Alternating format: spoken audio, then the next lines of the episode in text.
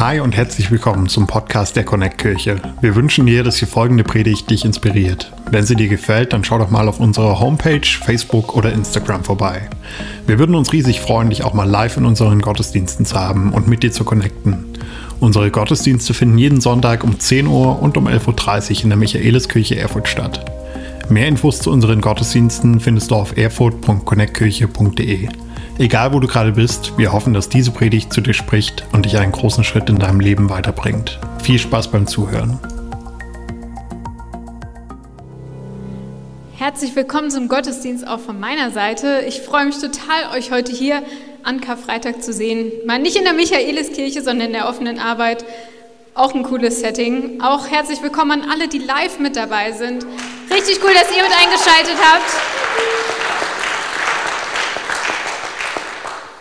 Wir nähern uns Ostern, nur noch wenige Tage und auch dem Ende der Fastenzeit. Vielleicht gibt es bei euch auch ein paar von euch, die fasten und äh, sich schon darauf freuen, am Sonntag endlich mal wieder Fleisch zu essen oder Zucker oder vielleicht Social Media anzumachen oder auf Alkohol zu verzichten. Ich habe gleich schon was Gutes hier mitgebracht. Ähm, ich kann es gerade nicht trinken, aber in meiner Familie spielt Wein so eine ganz große Rolle, weil nicht nur diese Flasche kommt aus Franken, sondern auch meine Familie und die Franken in der Runde applaudieren. Es ist eine der schönsten Ecken Deutschlands, das muss man einfach mal so sagen. Auch wenn ich leider nicht da geboren bin ähm, und immer wieder damit aufgezogen werde, aber da kommt nicht nur guter Wein her, sondern auch echt nette Menschen. Aber Wein spielt dort eine große Rolle. Alle, die von dort kommen, ähm, können das vielleicht bestätigen.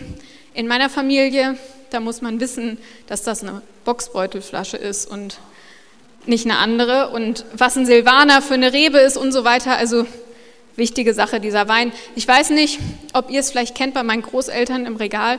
Da gibt es diese Weingläser, ähm, wunderschön, äh, mit, so einem, mit so einem grünen Stiel. Die sind meistens an so einem wunderschönen Ding dran. Ich habe euch mal ein Bild mitgebracht. Vielleicht kennt ihr sie auch solche habe ich nicht zu Hause, ich habe schöne Weingläser, aber immer wenn ich diese Weingläser irgendwo sehe, dann muss ich an meine Familie denken und äh, an Runden, wo man äh, darüber ähm, redet, äh, ob der Wein jetzt irgendwie lieblich ist oder wie auch immer. Aber so ist das in Franken. Hey, ich kann die Flasche leider selber nicht trinken, aber Yoshi, ich weiß, du bist auch ein Franke. Ich gebe sie dir.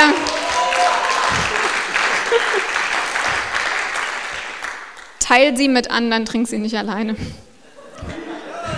Die habe ich zwar hier in Erfurt gekauft, aber die ähm, kommt tatsächlich aus ähm, der Ecke, wo meine Eltern ihren Wein noch persönlich beim Winzer abholen.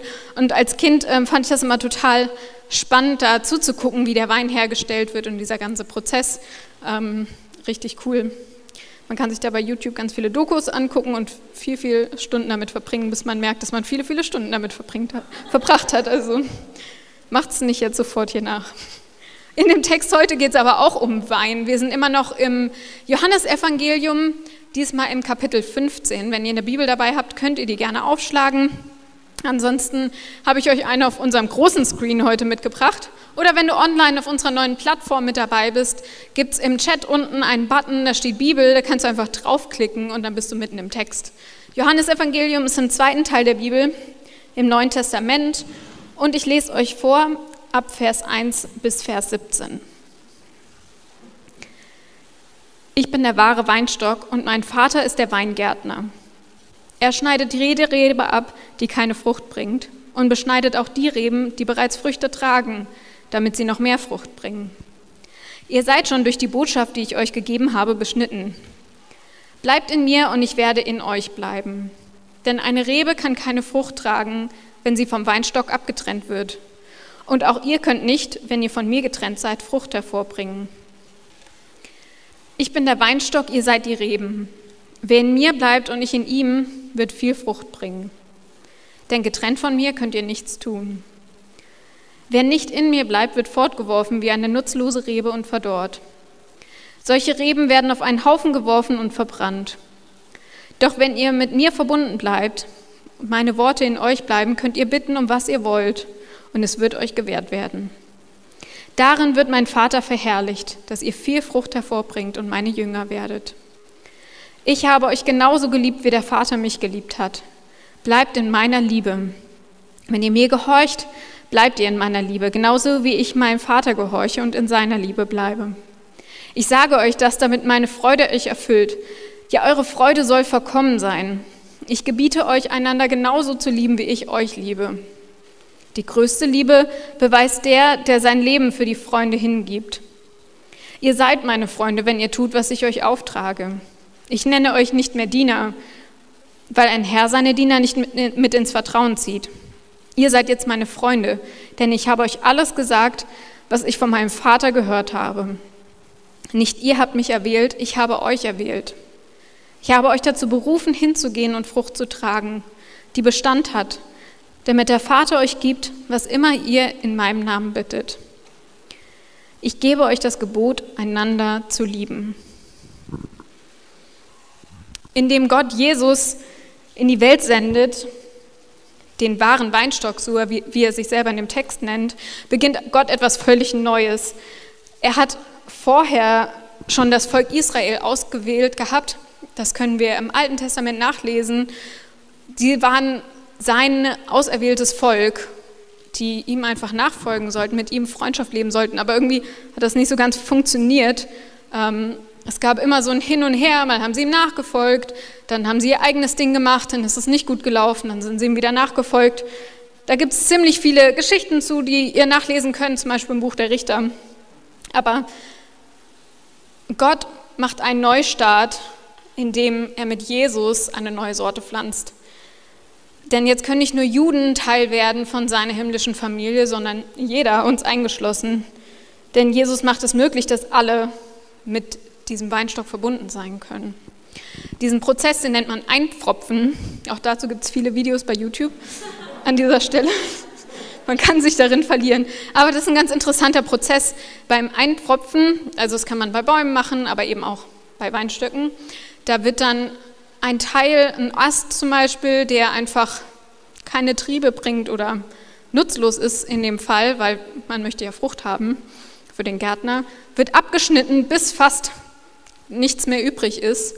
Und dann wird das so aufgeschnitten und ein neuer, frischer Trieb, der woanders gezüchtet wurde, wird eingesetzt. Und der wird Teil dieses Baums und verbindet sich dann so nach und nach damit. Jeder der Reben ist dem Weingärtner wichtig. Aber das, was nicht wächst, das wird abgeschnitten. Und das, was wächst, das wird trotzdem beschnitten, um mehr Frucht zu bringen. Beschneiden, finde ich, klingt jetzt erstmal irgendwie nicht so angenehm. Also das Einzige, was ich an mir noch schneiden lasse, sind meine Haare, aber alles andere vielleicht irgendwie nicht so gerne. Was meint Jesus damit, wenn er sagt, Gott beschneidet uns? Es geht nicht darum, uns zu verletzen oder uns irgendwie zu peinigen, zu quälen in dem Prozess, sondern es geht, uns, geht ihm darum, uns zu helfen, unsere Bestimmung zu leben. Denn die Frucht zu tragen soll keine Last sein, sondern das ist Lebenserfüllung. Ein fruchtvolles, erfülltes Leben, das funktioniert nur dann, wenn alle Stolpersteine aus dem Weg geräumt sind. Und deswegen will Gott all das, was uns trennt von ihm, aus dem Weg räumen, damit wir eben diese Frucht bringen können. Aber zu bleiben und sich beschneiden zu lassen, das tut manchmal ganz schön weh und ähm, oft ist es doch irgendwie viel einfacher zu gehen, wenn es schwierig wird und nicht zu bleiben. Es ist manchmal einfacher zu gehen bei Freundschaften, am Arbeitsplatz, wenn es nicht so läuft, vielleicht manchmal sogar in der Ehe oder mit uns selbst vor einem selbst zu flüchten, wenn man einfach nicht die Konfrontation wagen möchte. Bleiben tut weh.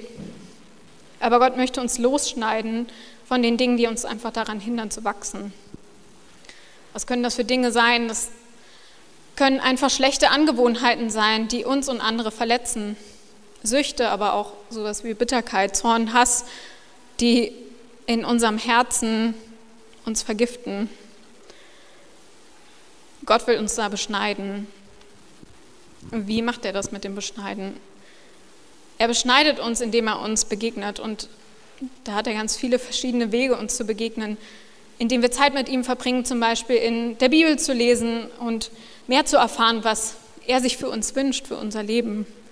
Zeit zu verbringen im Worship, so wie eben, dass er uns auf einer emotionalen Ebene berühren kann. Manchmal auch vielleicht durch andere, die ihm nachfolgen und uns konfrontieren mit den Dingen, wo wir vielleicht daneben liegen. Aber vor allen Dingen auch durch seinen Heiligen Geist, der uns verändert, der diese leise Stimme, vielleicht manchmal auch laute Stimme in uns ist. Ich gebe mal ein Beispiel von mir persönlich. Letzte Woche habe ich erfahren, dass jemand, dem ich etwas im Vertrauen erzählt habe und gebeten habe, es nicht weiter zu sagen, es einfach anderen erzählt hat. Und ich war richtig verletzt, weil ich mich total hintergangen gefühlt habe. Ich weiß nicht, ob ihr das schon mal erlebt habt, aber ich habe dann innerlich so Szenarien durchgespielt, wenn ich die wieder treffe. Dann wird sie aber mal erleben, wie es mir damit ging und dann wird sie meinen vollen Zorn zu spüren bekommen und erst mal erleben, was es mit mir gemacht hat, wie enttäuscht ich bin und überhaupt und habe mir das so richtig ausgemalt, wie das sein wird und dann habe ich Shape gemacht die Woche und das ist unsere Art, Bibel zu lesen. Das heißt, wir lesen einfach Verse und fragen Jesus vorher, hey, welcher Vers ist heute für mich? Was möchtest du mir sagen? Ja, er spricht auch durch sein Wort zu uns. In Sprüche 17, Vers 9 steht, großzügig zu sein gegenüber den Fehlern eines anderen hält die Liebe lebendig. Das ständige Reden darüber trennt die besten Freunde. Da hat er mich eiskalt erwischt. Da, wo ich mich innerlich in diese, den Fehler dieser anderen Person reingesteigert habe, hat er ganz leise zu mir gesagt, Gab es nicht schon auch so viele Dinge, die ich dir vergeben habe, die viel schlimmer waren? Bin ich nicht immer gnädig mit dir? Beschneiden tut weh. Mit den eigenen Fehlern konfrontiert werden tut weh. Aber wie viel schöner ist es, wenn wir diese Bitterkeit austauschen können gegen Freude und die Dinge loslassen können, die uns davon abhalten, bei Gott zu sein. Bleiben tut manchmal weh, aber bleiben kann auch verändern. In unseren Freundschaften, am Arbeitsplatz, in unseren Ehen und auch uns selbst, in unserem Charakter. Denn bleiben heißt beschnitten werden und neue Frucht zu bringen. Und dieses Beschneiden, diese Veränderung, die geschieht also, indem ich Jesus zu mir reden lasse und er mich verändert indem er mich annimmt, kann ich mich auch dem stellen, was vielleicht nicht so gut läuft. Denn nicht ich mache mich rein oder optimiere mich selbst, sondern er ist derjenige, der mich reinigt.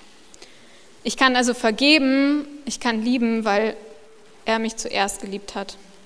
Und das ist das Wesen der Liebe. Ich kann sie nicht selbst produzieren, ich bekomme sie, aber ich kann sie weitergeben. Und aus dieser Liebe heraus können wir alles tun.